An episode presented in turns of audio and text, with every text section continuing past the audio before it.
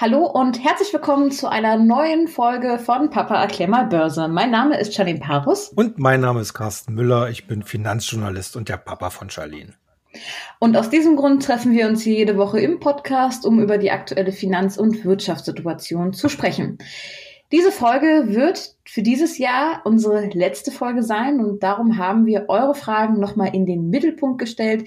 Ihr habt uns auch fleißig geschrieben und wir haben eine ganz große Liste an Einzelwerten, die wir heute besprechen. Daher wird die Folge auch, denke ich mal, ein bisschen länger als sonst, aber diese Zeit sollten wir uns auf jeden Fall nehmen. Heißt aber nicht, dass wir, nur weil der Podcast jetzt in diesem Jahr ausläuft, beziehungsweise die letzte Folge für dieses Jahr ist, ähm, dass wir jetzt untätig bleiben. Nein, ihr könnt uns auch weiterhin auf unserer Website börse-global.de lesen. Börse natürlich mit UE. Und den Future Money gibt's natürlich auch noch ein paar weitere Ausgaben. Da vielleicht nochmal der Hinweis für die Leute, die neu dazu gekommen sind oder sich noch nicht getraut haben. Ihr könnt gerne ein kostenloses Probeexemplar bestellen unter info at börsennewsglobal. Einfach eine E-Mail schicken oder auch über allen bekannten Social Media Kanälen. Genau. So, fangen wir doch mal gleich mit zwei Highflyern aus diesem Jahr an. Ihr habt gefragt nach Tesla und nach NIO. War ja ein Wahnsinnsjahr.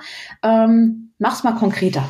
Ja, also äh, das Thema E-Mobility äh, bleibt natürlich äh, oder war in diesem Jahr eines der ganz großen Trendthemen, wird es im kommenden Jahr und darüber hinaus auch bleiben. Äh, wer das vielleicht in den Medien gerade äh, verfolgt, ist es ja zum Beispiel auch so, dass die EU-Kommission hier nochmal eine Verschärfung äh, angekündigt hat, was das Aus des Verbrennungsmotors für Neuzulassungen dann angehen soll. Und das ist natürlich Wasser auf die Mühlen aller der Hersteller, die halt im Bereich Elektromobilität unterwegs sind. Und das sind halt nicht nur die reinen Autohersteller, wie eben, äh, du hast es schon angesprochen, Tesla und NIO, sondern natürlich auch die ganzen Zulieferer. Denn auch ein Elektrofahrzeug braucht nicht nur eine Batterie und Räder, sondern natürlich einen ganzen Haufen an fortschrittlicher Elektronik zur Steuerung äh, der entsprechenden Energieströme etc. pp. Ja, kommen wir gleich dann, wie gesagt, jetzt zu Tesla und NIO. Beides Aktien, die in diesem Jahr extrem gut gelaufen sind. Und natürlich fragt sich sicherlich so der eine oder andere, sollte man da jetzt vielleicht doch jetzt anfangen, Kasse zu machen, weil die Bewertungen sind ja unterm Strich wirklich äh, himmelschreiend hoch.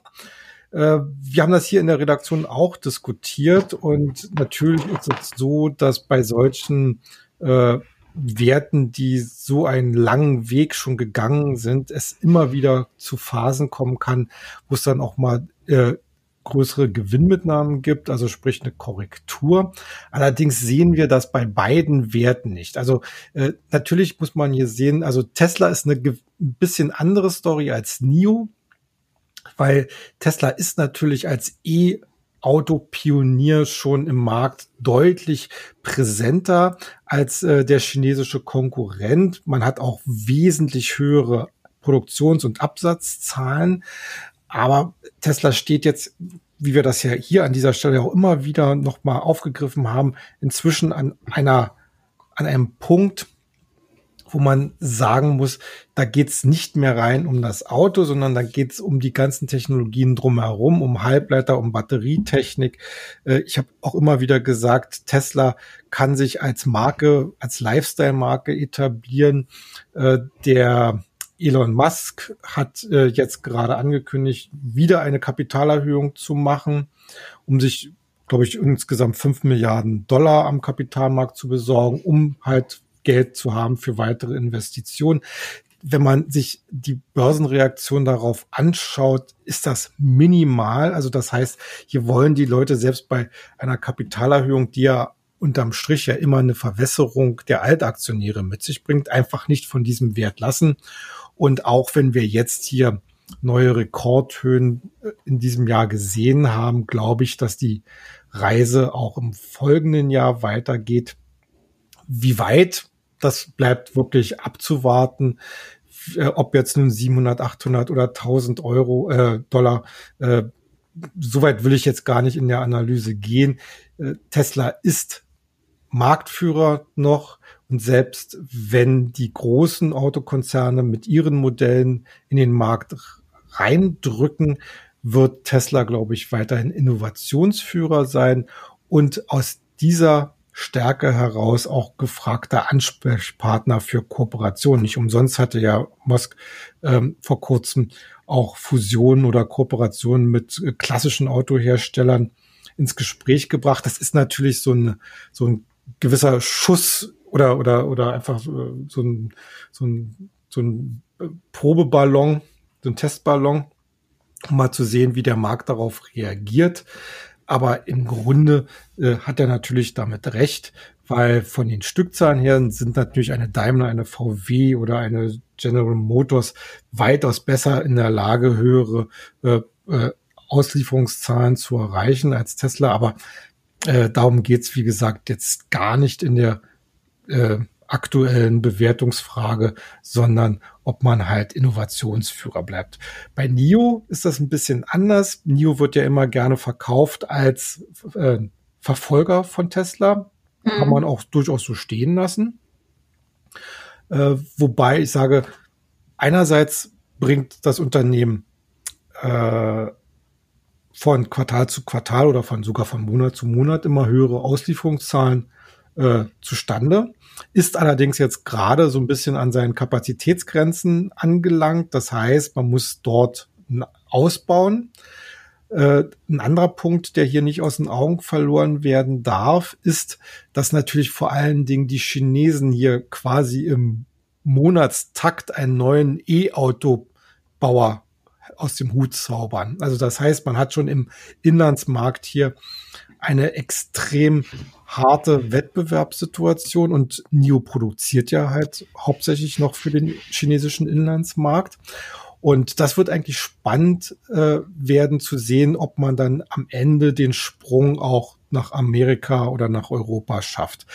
Äh, ich würde jetzt hier nicht die große Korrektur erstmal kommen sehen wollen, aber für neue Käufe, glaube ich, ist es bei NIO äh, derzeit nicht unbedingt äh, die beste Zeit. Dann lass uns doch gleich mal beim Thema E-Mobility bleiben. Denn wer elektrisch fahren möchte, der braucht natürlich auch eine Batterie, die mhm. das Ganze ja antreibt. Ja. Ähm, da würde mich mal der deutsche Vertreter Warta interessieren. Ja, also Warta ist ja eigentlich eher bekannt für seine Haushaltsbatterien. Und äh, das, womit Warta derzeit vor allem sein Geld verdient, sind zum Beispiel so eine kleinen Mikrobatterien für Kopfhörer. Also Warta ist zum Beispiel Zulieferer für Apple.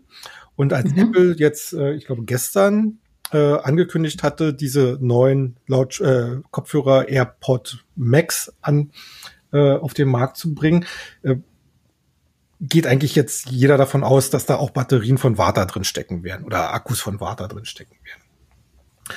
Aber man hat auch zum Beispiel äh, Vereinbarungen mit Samsung und noch anderen äh, Herstellern.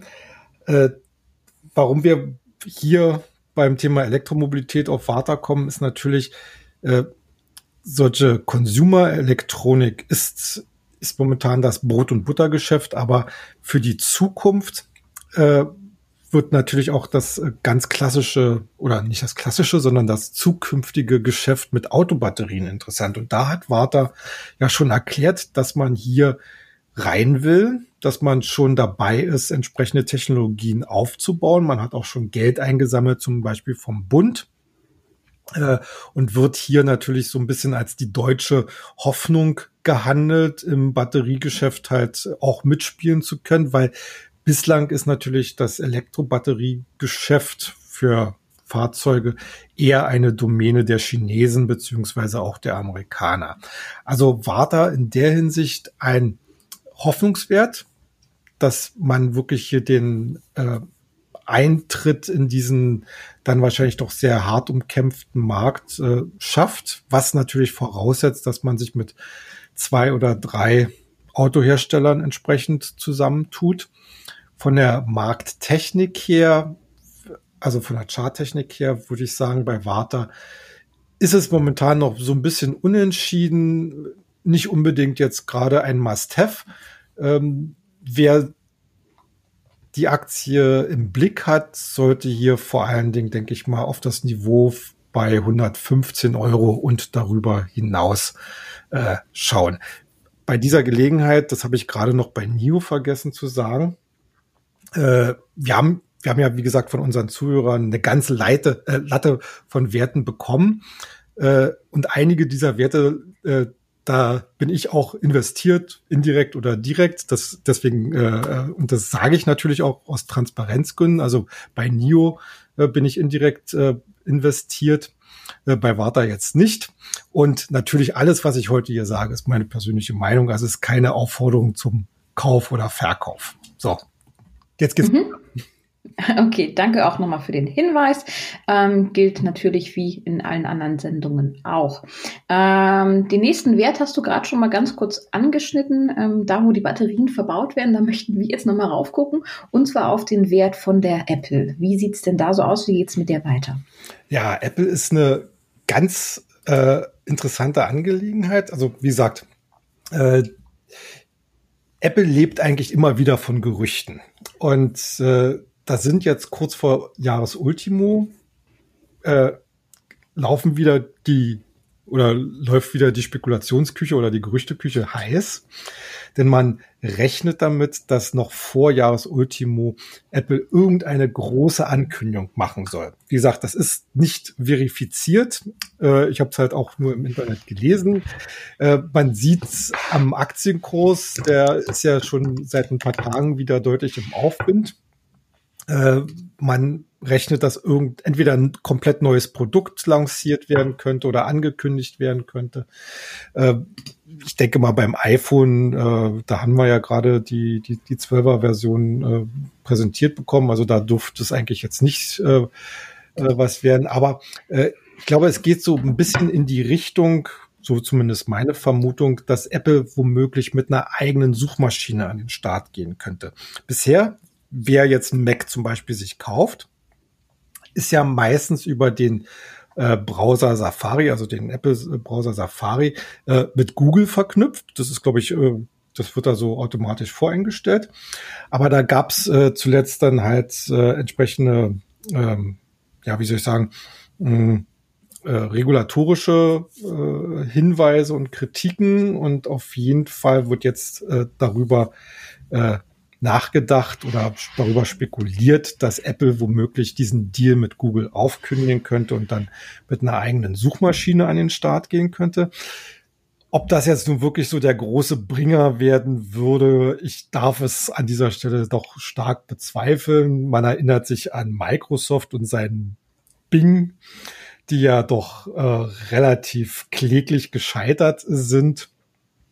Äh, also das ist ja auch nur so ein Nischendasein letzten Endes. Ähm, vielleicht macht's Apple anders oder geht da einen anderen Weg. Auf jeden Fall, es bleibt spannend.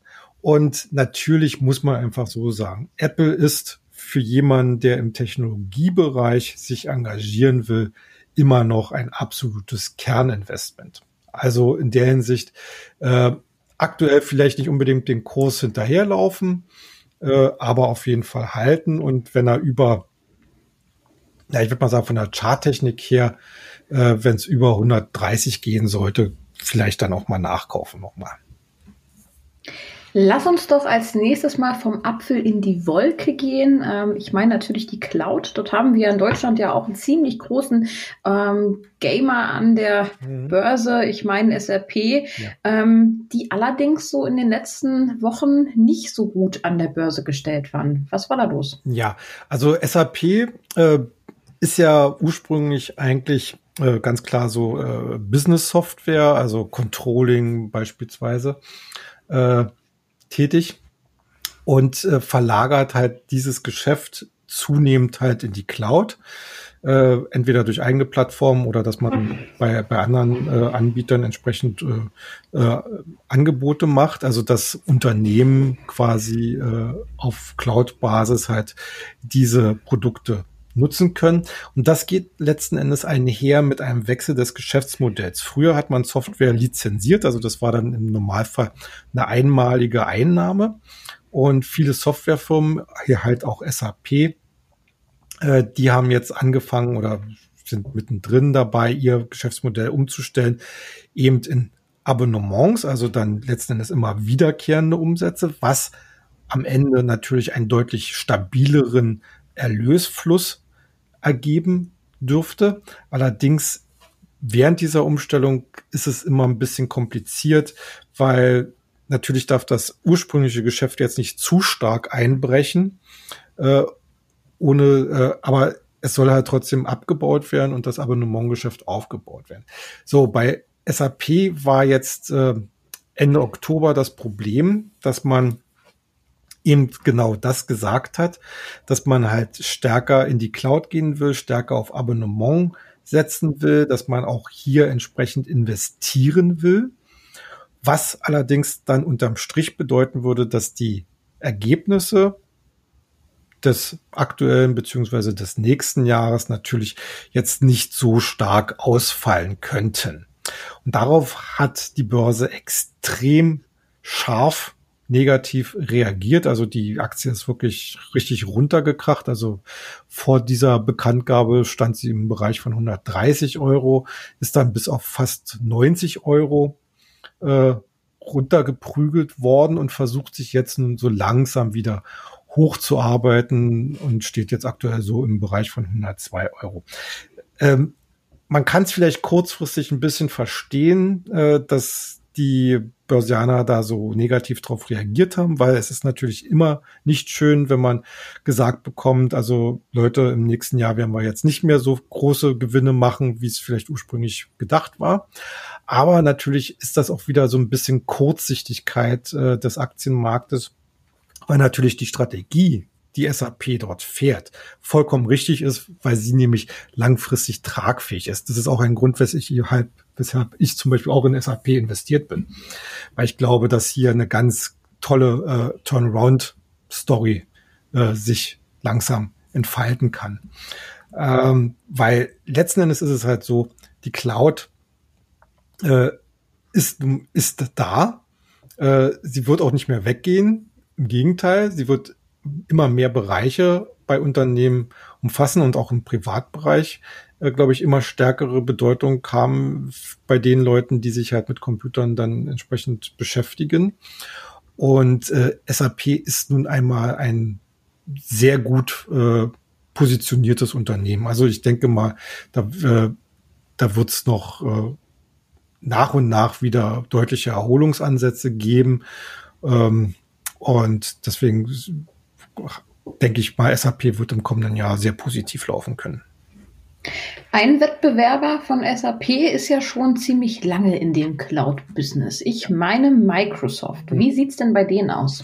Ja, also Microsoft ist ja auch immer noch so eine zweigeteilte Angelegenheit. Ne? Sie haben ja immer noch ihr Betriebssystem und äh, die, äh, das Office-Paket, aber sind halt mit ihrem eigenen, mit ihrer eigenen Cloud-Plattform Azure äh, unterwegs.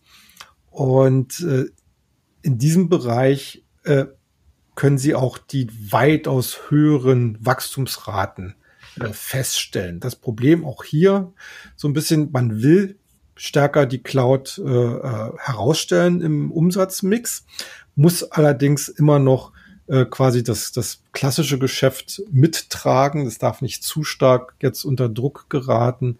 Äh, und äh, das muss jetzt so ein bisschen austariert werden. Und das zeigt sich letzten Endes auch so ein bisschen am Aktienkurs, weil der ist eigentlich, wenn man so will, schon in letzter Zeit etwas lahm. Ähm, aber ich glaube schon, dass äh, auch im kommenden Jahr hier äh, wieder ein bisschen mehr Dynamik äh, reinkommt. Also ich denke mal, äh, falls es hier doch mal einen Rücksetzer geben könnte, also zum Beispiel in dem Bereich von 200 Dollar, wäre Microsoft für mich ein Kauf. Aktuell ist es nicht unbedingt notwendig, äh, dort einzusteigen. Was wäre eigentlich ein Jahresrückblick oder beziehungsweise eine letzte Folge im Jahr 2020, ohne auf das Thema Corona einzugehen? Ähm, ich glaube, die letzten Folgen waren dadurch ziemlich ähm, durchflutet mit diesem Thema, ähm, unter anderem auch durch die ganzen Impfstofffirmen, ähm, die da sich gerade so ein kleines Rennen liefern. Aber die wollen wir heute mal so ein bisschen außer Acht lassen. Da haben wir, denke ich mal, genug schon drüber geredet. Ja. Ähm, Corona hat ja noch so einiges anderes mit sich gebracht und ähm, ja, wenn man so das ganze Jahr zu Hause sitzt und äh, größtenteils von zu Hause arbeitet ähm, und auch das Umfeld sich dort bewegt, ändern sich doch so ein bisschen die ja, Gewohnheiten, würde ich fast sagen. Ähm, das hat natürlich auch Auswirkungen auf die Werte oder auch auf die Unternehmen, die wir vielleicht verstärkt genutzt haben. Würde ich gerne mal starten mit einer Delivery Hero. Ja. Zu Deutsch Lieferheld. Genau. Also äh, das, äh, das interessante Lieferheld gehört nicht mehr zu Delivery Hero, haben sie ja, okay. mal, haben sie ja mal verkauft. Äh, das, äh, diese Marke äh, liegt jetzt bei ähm, ah, Just Eat äh, Takeaway. Und aber also Delivery Hero, obwohl es ja ein DAX-Wert ist, äh, sind sie ja sozusagen nicht in Deutschland aktiv, rein operativ hm? ähm, sondern, sondern haben halt ausländische Märkte besetzt. Aber profitieren natürlich dennoch weiterhin von dieser äh, Corona-Krise, Pandemie, dass man sagt, okay, die Leute haben jetzt im ersten Lockdown haben sie Lieferdienste entdeckt, konnten dann halt äh, über den Sommer hinweg die Zahlen, nein, ich sag mal so ganz vernünftig stabilisieren und jetzt, äh, wo es in den letzten Wochen wieder darum ging und wie wir, wie wir ja inzwischen wissen, äh, wird ja Deutschland mehr oder weniger auch wieder in den Lockdown, also in den harten Lockdown gehen.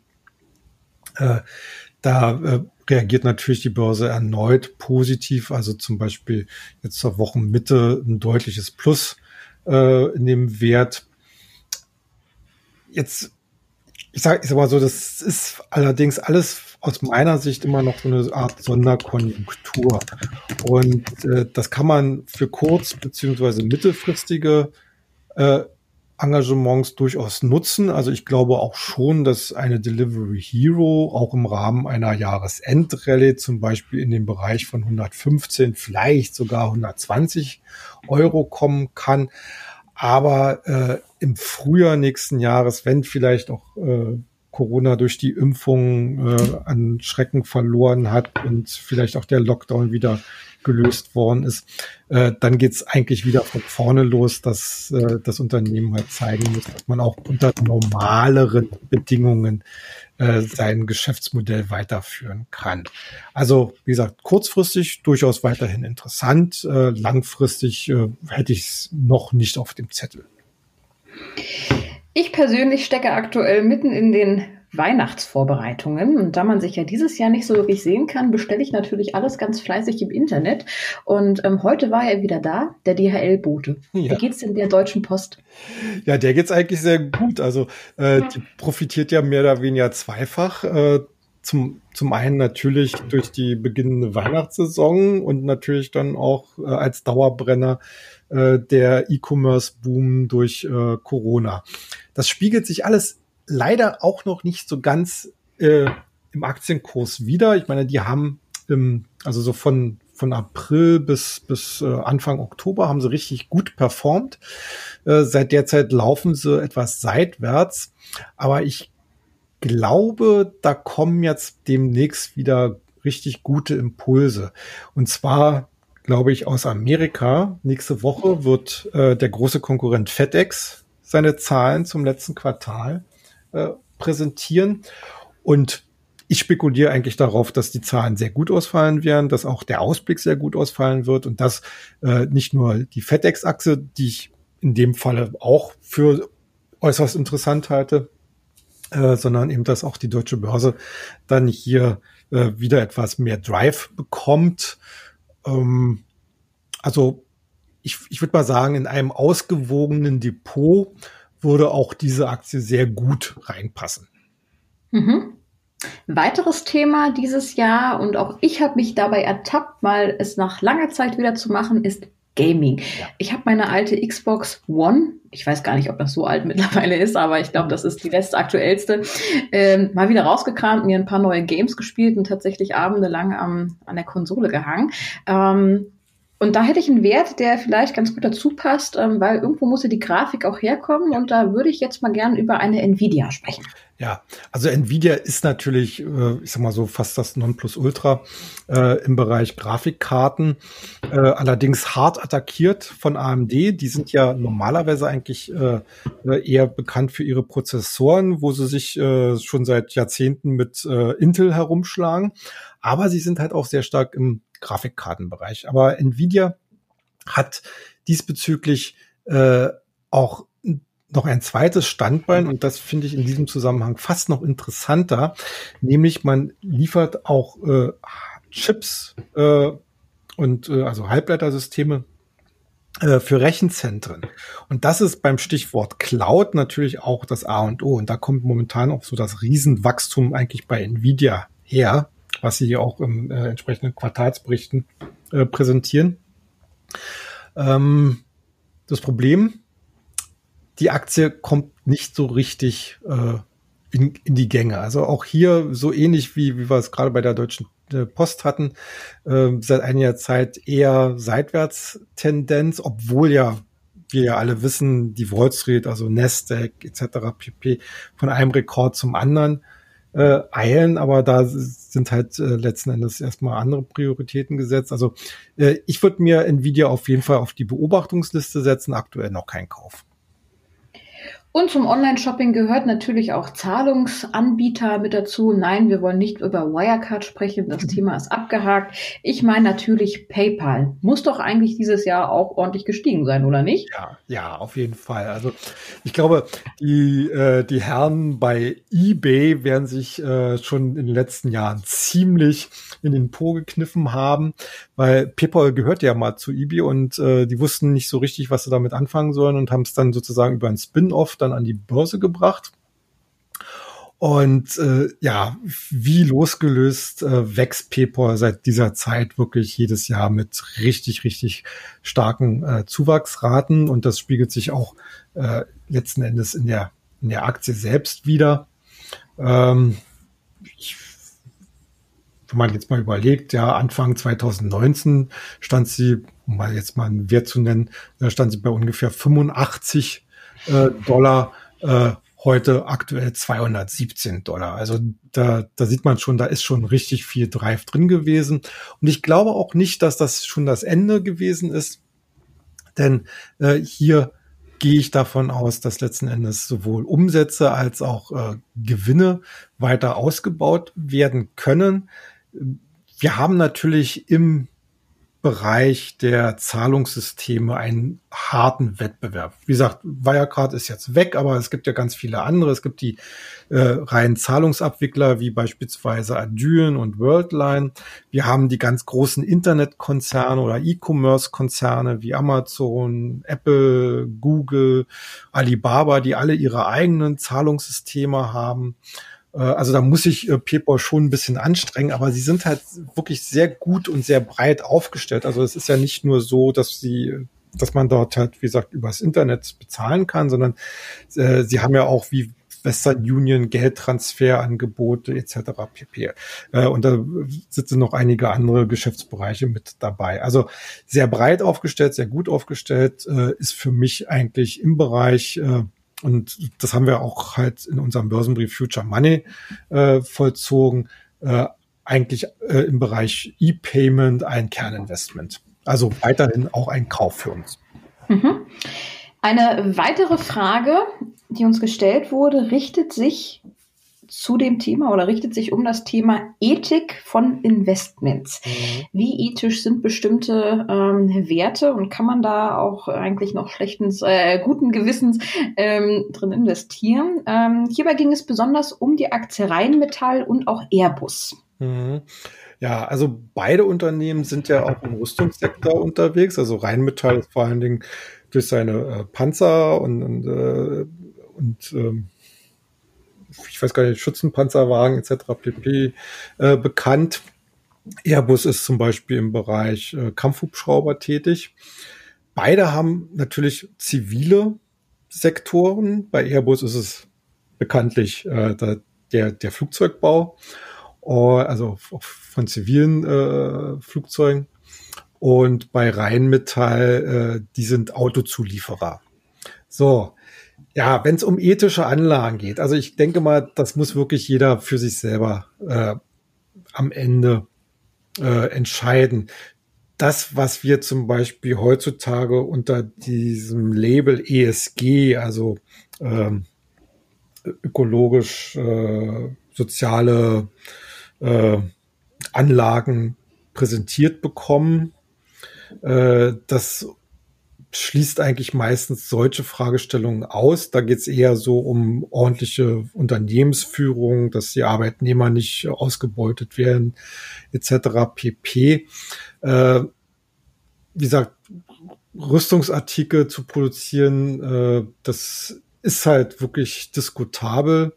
Äh, ich finde äh, sowohl Rheinmetall als auch Airbus an sich äh, für sehr interessant äh, bei Rheinmetall natürlich vor allen Dingen vor dem Hintergrund, dass der Automobilsektor hier wieder an Stärke gewinnen kann. Und bei Airbus ist es natürlich die Spekulation, dass äh, wir ab kommenden Jahr auch ein wieder aktiveres Bestell äh, äh, Umfeld bekommen, also was, was die Maschinen, also was Flugzeuge angeht. Aber am Ende muss, muss das wirklich jeder selber für sich entscheiden, ob man das äh, jetzt haben will. Wenn man jetzt mal sich anschaut, den Kapitalmarkt, am Ende gibt's ja ganz, ganz viele Alternativen dafür, wenn man da jetzt Bauchschmerzen hat. Und ich sag mal so, mein, sein Geld in einen Wert zu investieren, wo man Bauchschmerzen hat, das muss nicht sein. Dafür gibt es nämlich auch genügend andere interessante Werte, wo wir an dieser Stelle auch zu den Klassikern kommen. Also klar, Rheinmetall, Airbus sind auch schon Klassiker. Wir bleiben aber mal hier, ähm, haben, denke ich mal, schon genug über Highflyer und Trendaktien gesprochen. Ähm, da wäre der nächste Wert Linde. Ja, also Linde ist ja einer der weltgrößten Hersteller von technischen Gasen. Äh, hatte sich ja äh, ich glaube, letztes Jahr war das, äh, beziehungsweise Anfang diesen Jahr, durch eine Großfusion äh, entsprechend mit an die Spitze äh, in der Branche katapultiert und macht eigentlich erstmal ganz grundsätzlich einen richtig guten Job. Ähm, allerdings steckt die Aktie selbst momentan so in so einem Korrekturtrend, äh, was jetzt nicht so ganz verwunderlich war. Also äh, man hatte ja Anfang äh, November hat man auch wegen den Zahlen richtig stark zugewinnen können. Ich sag mal so, jetzt ist ungefähr die Hälfte wieder einkassiert worden. Das ist aus technischer Sicht eigentlich eine ganz interessante Situation, vor allen Dingen, wenn man jetzt noch ein bisschen mit einberechnet, dass man ja auch so ein bisschen sagt, im kommenden Jahr wenn dann tatsächlich äh, die Konjunkturerholung einsetzen sollte, würden die Zykliker wieder stärker in den Vordergrund rücken am Aktienmarkt und Linde ist ein ganz klassischer Zykliker.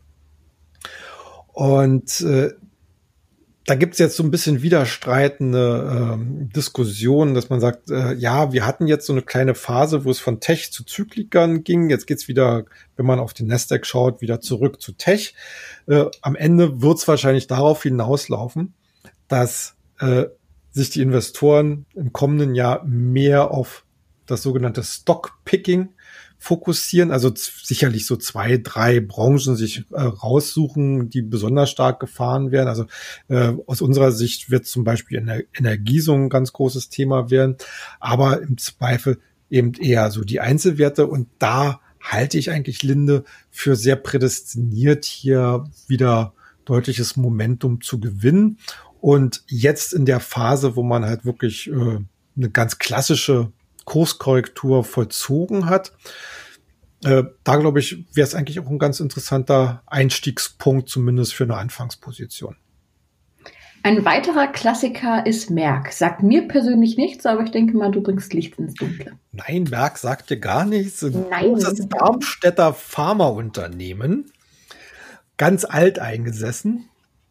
Äh, das gab es sogar schon vor dem Zweiten Weltkrieg, ist dann, ist damals aber im Zuge äh, äh, der, der Kriegshandlungen, also die hatten auch in Amerika äh, eine eine, eine Tochtergesellschaft, die ist dann im Zuge der Kriegshandlung enteignet worden und äh, ist heute die, die, die, die Merck, um das mal so zu sagen. Merck. Merck Inc. Äh, aber hier in, äh, in Deutschland, in Darmstadt, gibt's halt so, sozusagen äh, der, der Nachfolger der alten Merck.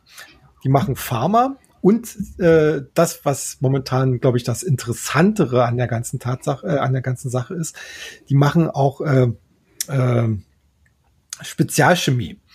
Und da haben sie vor kurzem, nee, vor einem Jahr, nicht vor kurzem, sondern vor einem Jahr hatten, hatten sie den amerikanischen, äh, das amerikanische Unternehmen Verso Materials unternommen, war, glaube ich, einer der größten Übernahmen in der Firmengeschichte gewesen und haben damit ihren Bereich Spezialchemie deutlich aufgestockt. Das Interessante daran ist, Versum ist vor allen Dingen Spezialist für die Halbleiterindustrie. Also für die ganzen äh, Grundstoffe, die man halt braucht, um Chips herzustellen.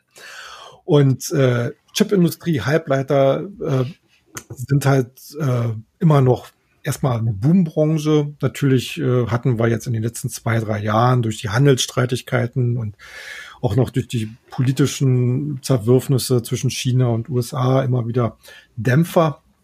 Aber nichtsdestotrotz ist eigentlich fast schon eine eher eine Gewissheit. Der Halbleitersektor läuft einer konjunkturellen Erholung immer voraus.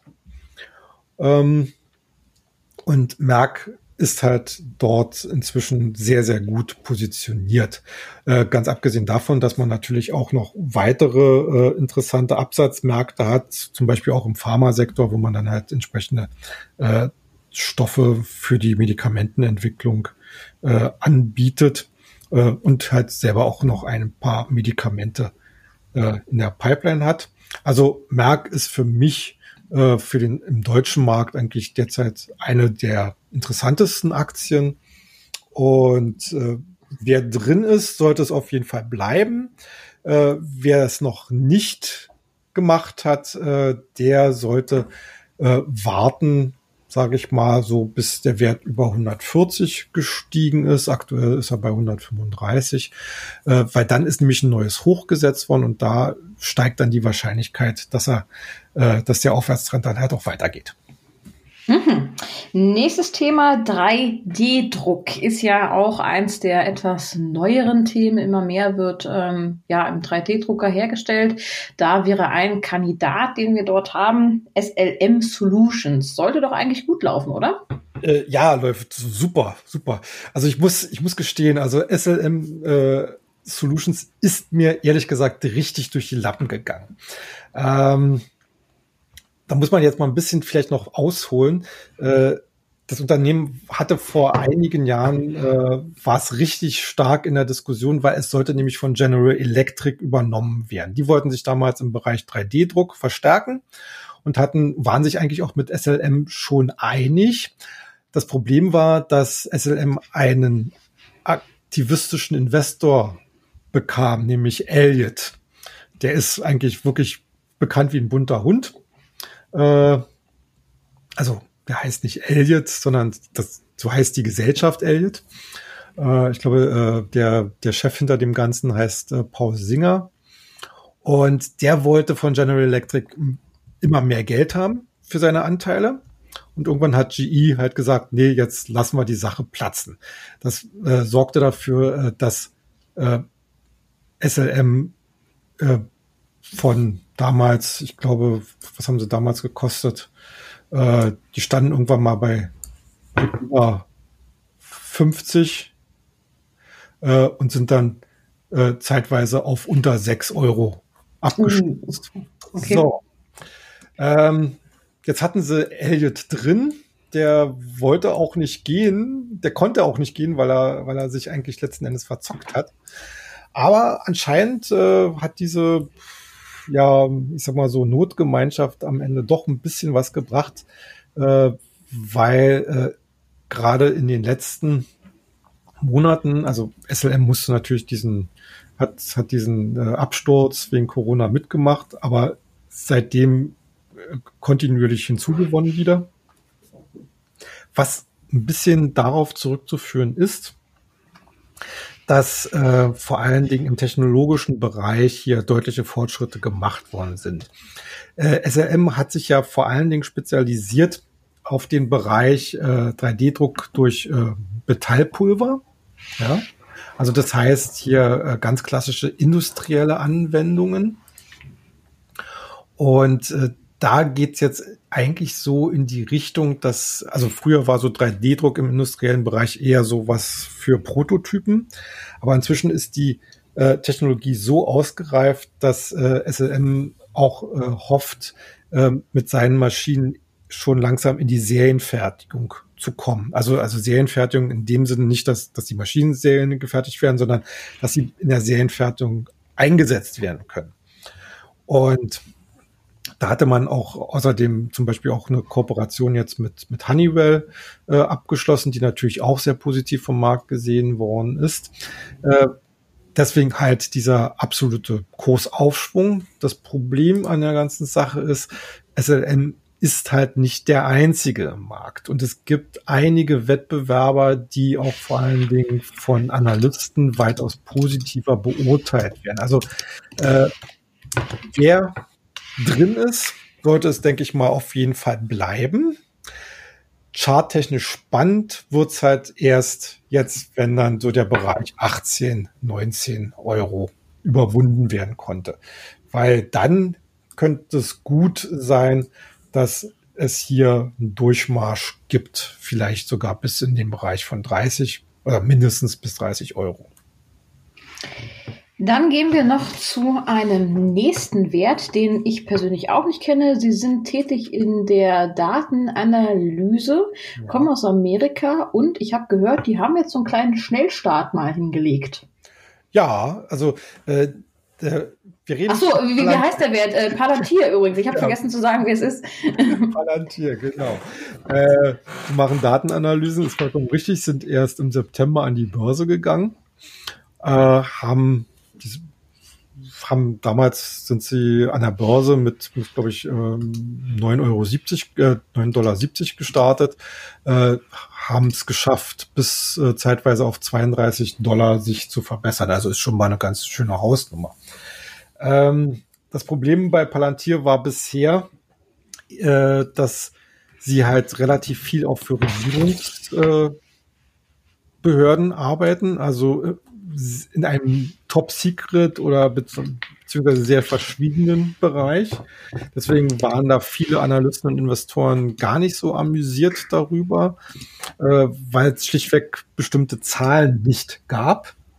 Ähm, das ist eigentlich immer noch der Fall, bloß äh, in letzter Zeit ist halt mehr in den Fokus gerückt worden, dass äh, Palantir halt auch sehr viel für die Privatwirtschaft arbeitet. Und das ist halt schon ein bisschen was anderes. Ne? Davon abgesehen können sie halt auch mit, äh, mit einer guten Auftragslage immer wieder punkten. Also jetzt, äh, zum, jetzt hatten sie ganz äh, kurzfristig gemeldet, dass man zum Beispiel von der amerikanischen Food and Drug Administration, FDA, die auch zum Beispiel für das für die Zulassung äh, von neuen Medikamenten äh, zuständig ist, halt einen Auftrag über 44 Millionen äh, Dollar bekommen hat. Also da scheint wirklich so nach äh, immer wieder was nachzurücken. Und äh, ja, also äh, ich würde sagen, wenn man mit kleinem Geld hier mal so eine kleine Position mitnehmen äh, will, das kann man machen. Äh, aber so ein Wert bleibt natürlich wahrscheinlich erstmal auch sehr volatil. Also wir hatten, wie gesagt, äh, ein paar, der ist äh, innerhalb von äh, zwei Wochen ist er, wie gesagt, äh, auf von von rund 22 Dollar auf 32 Dollar, dann wieder zurück auf 22 Dollar, dann jetzt dann wieder auf 30 Dollar. Und mit dem heutigen Tage also Mittwoch äh, steht er bei 26,80. Also da merkt man, da ist ganz viel Volatilität drin. Und da sollte man erstmal nur wirklich einen ersten Fuß in die Tür stellen. Und der letzte Wert dieses Jahr ähm, soll ein Berliner Unternehmen sein, schon länger an der Börse notiert, sind im E-Commerce-Bereich spezialisiert. Ich rede von Junior, e äh, nee, nicht Electronics, sondern Technologies. Genau. Ähm, genau. Wie sieht's da aus? Ja, also da musste ich auch erstmal zweimal hingucken, weil äh, ich meine, der Name hat mir ja schon was gesagt und äh, ich wusste, dass sie ganz stark im, Amerikan äh, im afrikanischen E-Commerce sind, also also äh, hauptsächlich in Südafrika beziehungsweise Nigeria. Es gab auch im Internet so ein paar unterschiedliche Angaben, wo sie ihren Firmensitz haben. Auf jeden Fall wusste ich gar nicht, dass das eigentlich ein deutsches Unternehmen ist. Aber sei es drum. Ähm, ja, E-Commerce ist eigentlich eine der weiteren Trendbranchen par excellence. Äh, das Problem ist bei äh, Jumia, was ich so sehe, äh, dass sie ein bisschen Schwierigkeiten haben werden, ihr Geschäftsmodell richtig voranzutreiben. Was meine ich damit? Es ist so, dass sie jetzt aktuell noch Verluste machen. Äh, dabei wird es wahrscheinlich auch noch bleiben. Ich denke mal mindestens die nächsten zwei, drei Jahre. Äh, das Problem ist hier was, oder das Problem, was ich sehe, ist einfach, dass äh, die Margen hier relativ hart erarbeitet werden müssen, denn auf ihren e auf ihrer E-Commerce-Plattform wird halt weniger mit Luxusgütern agiert, sondern eher so mit Waren des täglichen Bedarfs, so Drogerieartikel, Kosmetik. Und da sind, glaube ich, äh, von vornherein die Margen relativ äh, schmal. Und äh, jetzt durch die äh, Corona-Krise musste das Unternehmen hier auch äh, deutliche Abstriche machen, hat sich aus einigen Märkten zurückgezogen. Und ja, also man hat zwar es geschafft, äh, im, im dritten Quartal seinen operativen Verlust, also auf Basis des EBITDA, also vor Zinsen und Abschreibungen und äh, äh Steuern, Steuern äh, den Verlust zu verringern auf 22,7 Millionen Euro. Also erwartet worden war, war sogar ein schlechteres Ergebnis von fast 34 Millionen Euro Verlust. Äh, aber das reißt einen halt immer noch nicht so ganz aus dem, vom, vom Hocker. Ne? Also äh, letzten Endes kommt es darauf an, äh, dass hier die, die Margen halt verbessert werden müssen, dass die Umsätze deutlich stärker steigen müssen. Also das ist äh, äh, ich, ich würde ehrlich gesagt momentan da jetzt nicht unbedingt investiert sein, wer drin ist. Ich meine, und da sagt ja die Charttechnik momentan schon, hallo, komm mal her. Äh, der sollte es bleiben, sollte allerdings hier auf jeden Fall auf eine Absicherung nicht verzichten. Das war's tatsächlich auch schon. Ähm, viele, viele Werte, die wir heute in unserer Folge hatten. Die letzte Folge dieses ähm, wahnsinnigen Jahres 2020. Ähm, wie gesagt, das soll aber es nicht komplett von uns gewesen sein. Wenn ihr weiterhin News und Infos lesen möchtet, gerne auf unserer Internetseite börsen-global.de. Wir freuen uns natürlich auch, wenn ihr ein Probeabo bei uns zu unserem Börsenbrief Future Money bestellt. Natürlich auch über ein reguläres Abo, damit ihr immer auf dem Laufenden seid zu den Werten, die wir hier im Podcast, aber eben auch im Börsenbrief diskutieren. Ansonsten, es war ein sehr schönes Jahr. Wir danken euch herzlichst, dass ihr so, ähm, ja, so tapfer bei uns wart und uns auch auf diesem Weg hier dieses Jahr begleitet habt. Ähm, wir hoffen, dass euch unsere Befehle, oh Papas, unsere Empfehlungen ähm, weitergeholfen haben, dass ihr erfolgreich seid, ähm, aber auch immer mit Köpfchen unterwegs und würden uns an dieser Stelle verabschieden und euch ein ähm, schönes Restjahr, eine besinnliche Weihnachtszeit und einen guten Start in 2021 wünschen. Ja. Wenn ich noch was dazu sagen darf, ich möchte natürlich mich auch bedanken, nochmal ganz persönlich, dass ihr äh, so, so treu zugehört habt und dass immer wieder neue dazugekommen sind. Also äh, das, das finde ich äh, richtig gut und äh, wir würden uns natürlich wünschen, dass wir im kommenden Jahr auch wieder weiter äh, mit euch äh, sozusagen kommunizieren könnt, also dass ihr auch immer wieder, wenn ihr, wenn euch Fragen auf den Nägel brennt, ob es jetzt nur allgemein zur Börse ist, zur Markteinschätzung oder zu einzelnen Werten, ähm, dass ihr uns die zukommen lasst auf den entsprechenden Kanälen, die ja auch Charlene genannt hat. Und äh, ja, ich freue mich eigentlich äh, darauf, dass wir dann äh, uns nächstes Jahr dann wieder hören. Und äh, in der Zwischenzeit, wie gesagt, äh, wir sind noch das restliche Jahr aktiv und äh, ja, wir hoffen natürlich alle, dass es jetzt tatsächlich auch eine ordentliche Weihnachtsrallye gibt und dass wir hier noch mal ein paar Prozentpunkte machen können. Und in diesem Sinne wünsche ich euch viel Spaß und viel Erfolg dabei. Macht's gut. Tschüss.